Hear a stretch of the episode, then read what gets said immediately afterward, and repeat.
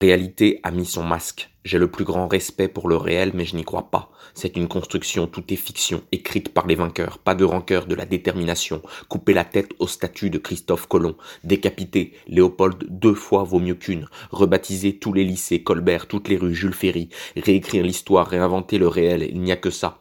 La réalité n'est pas une construction, c'est une convention extérieure à moi, incompréhensible, à réinventer, acteur qui surprend son public, décoloniser l'espace public, mais ne pas oublier le code noir, les mains coupées, les viols, les tortures, les vols, l'esclavage et l'exploitation de l'homme par l'homme, de l'homme sur la femme, du blanc sur le noir, noir de colère, le monde est un enfer dont chaque instant est un miracle insolite.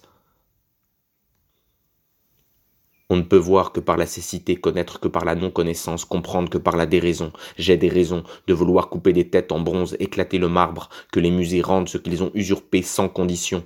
Une condition, arrêter l'orthographe discriminatoire, simplifier la langue, la rendre inclusive, le masculin ne l'emporte plus sur le féminin, parler pluriel, parler humain.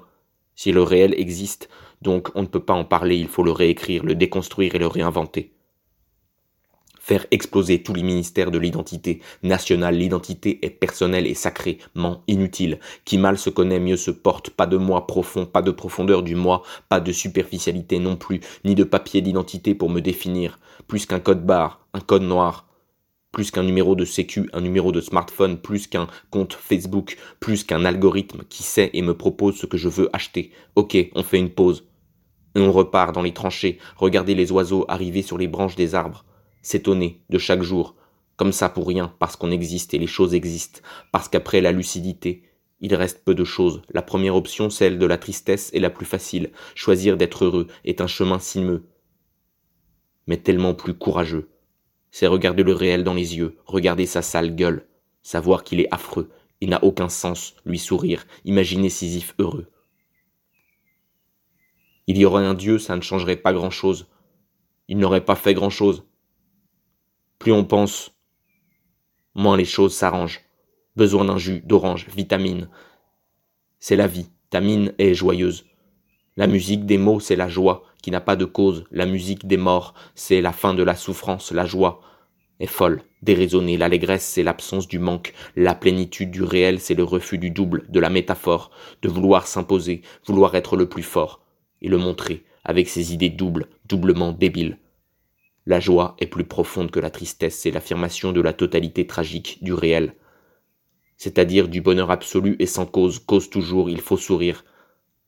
Arrêtez de penser et rire. La joie n'est pas consolatrice, elle ne console pas de la mort, elle rend indifférent à la mort. Le réel est trop simple pour le langage, rien n'est grave. Le langage est trop compliqué, tout est grave. Les statues du passé brûlent dans un feu de joie. Dans un éclat de rire, on tourne autour, danser comme des sauvages, regarder les flammes noircir les bustes, les chevaux et les armes. Ne pas oublier, devoir de mémoire, pas de pardon, déposer les armes, mais conserver la colère, tirer au pistolet à eau sur l'avenir. Le pire est toujours à venir. On en aura besoin un temps de guerre pour déserter et s'opposer aux logiques guerrières. L'humain est mon frère, ma sœur, le fou est plus lucide que le bien portant, qui ne sait pas qu'il est fou allié. Des mots, avec d'autres. Ouvrir les sens comme des boîtes de haricots magiques qui montent jusqu'au ciel, sans Dieu, l'essentiel est la déconstruction de soi. Reste l'avenir, le monde d'après, sera à nous, quand on aura déboulonné la dernière statue du dernier mâle alpha, qui s'est cru supérieur et a imposé sa rancœur, son problème de virilité au monde entier. L'avenir nous appartient. Le futur est la seule réalité. Ce n'est pas ce qui va arriver, c'est ce qu'on va faire maintenant avec ce qui arrive.